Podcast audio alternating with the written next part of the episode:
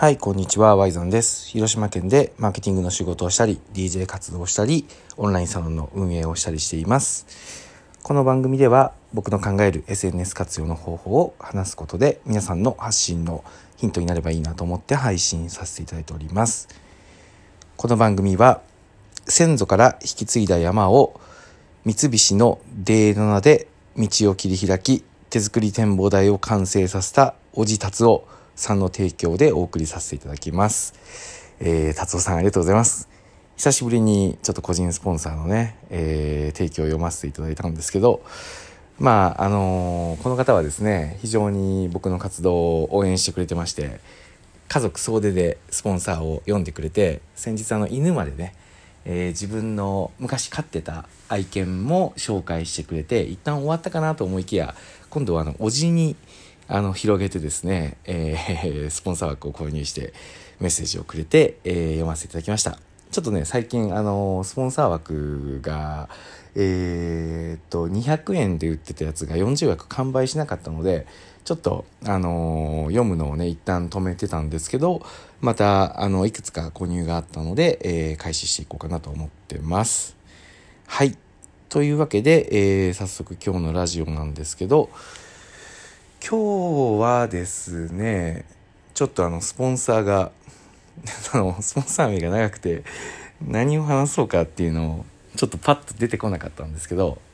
そうっすね。何を話そうかな。あのーあ、そうですね。あれ、あれ話しましょう。ちょっとこれはね、直接 SNS とは結びつきにくいかもしれないんですけど、僕の中では深いところで SNS につながることなんですけど、要は、あの、これを聞いているね、会社員の人には特に、あの、聞いてほしい。そしてフリーランスの人にも聞いてほしいんですけど、あの、会社員のね、可能性を甘く見積もるな、みたいな、そういう話をしたいと思ってます。これはね、だいたい2017年ぐらいだったかな。あの、正確には覚えてないんですけど、あの、社畜っていう言葉ですごい SNS で煽りを入れる人たちが、あの、活躍した時期があって、なんとなくね、みんなもぼやっと覚えてると思うんですけど、僕はね、あの時あの、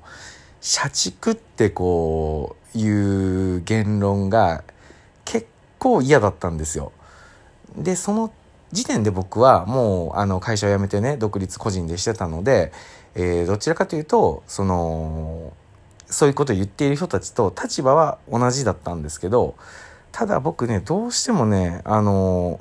嫌なんですよ。あの、ツイッターとかの発信見てるとわかると思うんですけど、社畜っていう人も嫌いだし、会社の愚痴を言ってる人も、まああんま好きじゃないんですよ。で、なぜかというと、社会が回ってるのって、やっぱりその、会社でビジネスをしてくれててですね、その、経済を回している人たちが、これもすごい端的に言いますけど、いるから、その人たちの、その、納めた税金とかですね、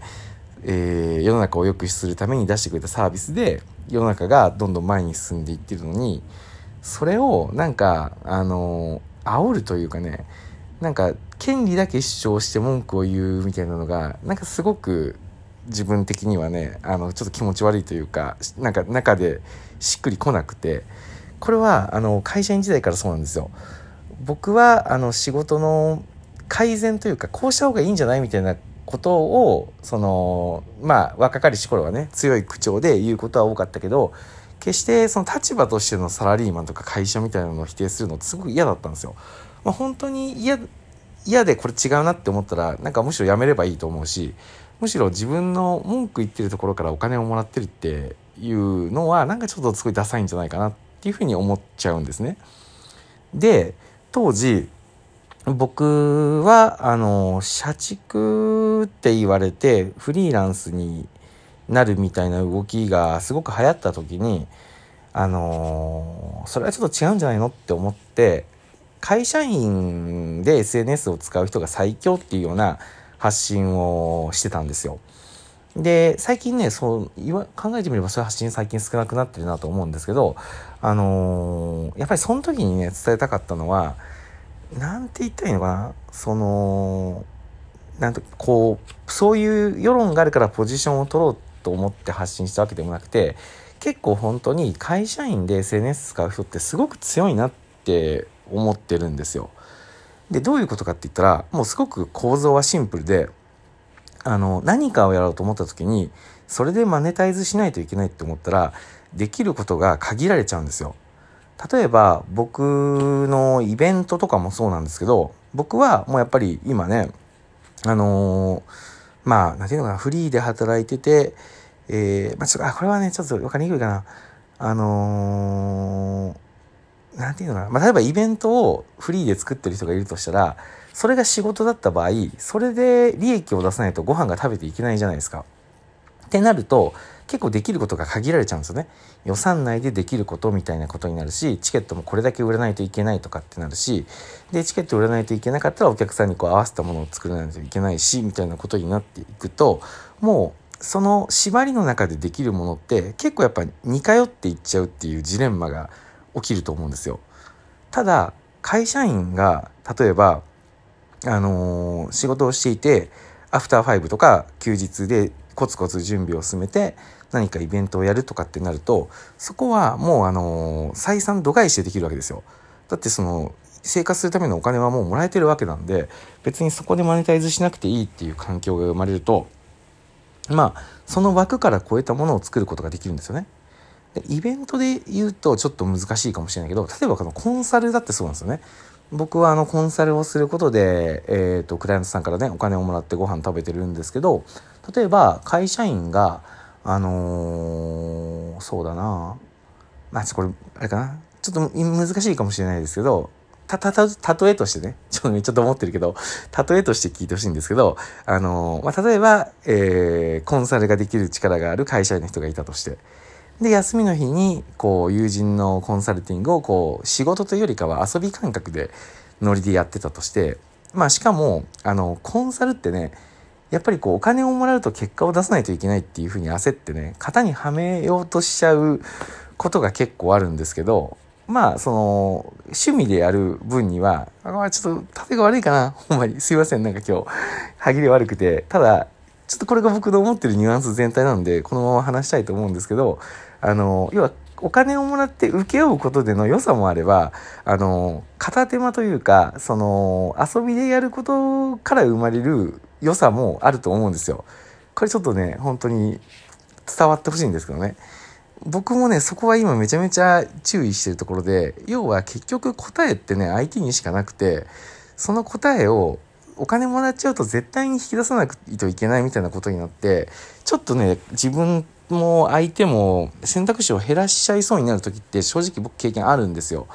まあ今はねそこをほんまに気をつけてやるようにしててとにかく相手を引き出すっていうことに徹してるんですけど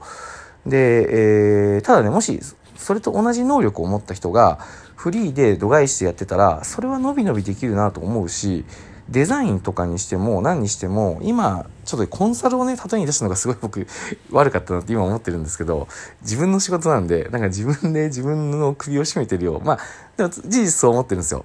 あの僕は自分の仕事にプライドを持ってるし片手間でできないことをやってるとは思ってるけどもし同じことをできる人が会社員でいてで給料は会社からもらってるからこれは別に無料でいいよみたいなアプローチをねする人がいたらまあ本当にすぐ死ぬなって思うんですよ。けど今そういう時代になってきちゃってるんですよね。コンサルはねちょっと求められるスキルがちょっと違うのかもしれないけど例えばデザインとかね。いやでもデザインって言ったらデザイナーの人は違うって思うのかな。まあそうだろうな。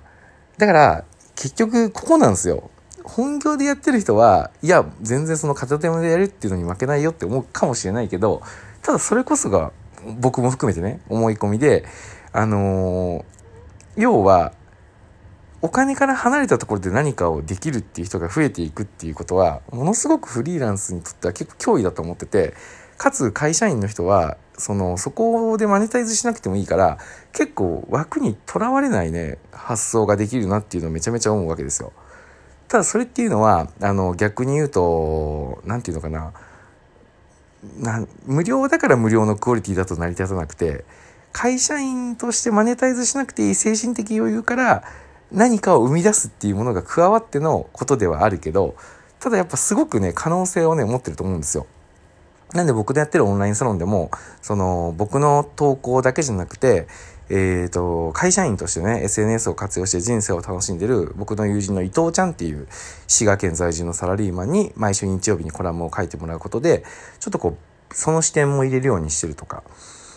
やってるんですよね。で、ちょっと、今回の配信伝わったかなんか僕もちょっとね、あの、不安でんで、後からちょっと 自分で聞いてみようと思ってるんですけど、いつも聞かないんですけどね、あの、思ってるんですけど、結局何が言いたいかって、あの、会社員はマネタイズする必要がないわけだから、いろんなことやった方がいいと思うんですよ。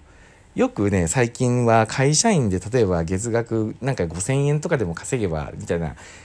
ね、あの、役に立つみたいなのがあるけど、僕5000円稼ぐぐらいだったら、あのほぼほぼ無料とかでやって、あのつながりを増やしていった方が僕は多分財産になるんじゃないかなって思うわけですよ。そういうことが言いたかったんですけどちょっと今日はねあの自分でもうまく説明できなかったなと。えー、これもね、あの達夫さんのブルドーザーで自分の山を切り開いて展望台を作ったというね、達夫さんに意識が持ってかれちゃったから起きたのかなとうん、いうところがあるんですけど、まあちょっと正々堂々これで、あの、配信として今回は残そうと思います。ちょっとまた明日からも頑張りたいと思います。どうなんかな本当に。うん。まあただ会社員っていうのはその立場を利用して何ができるかっていうのを考えたら強いということが、えー、僕の伝えたかったことです。はい。では今日も聞いてくれてありがとうございました。また明日もよろしくお願いします。ワイゾンでした。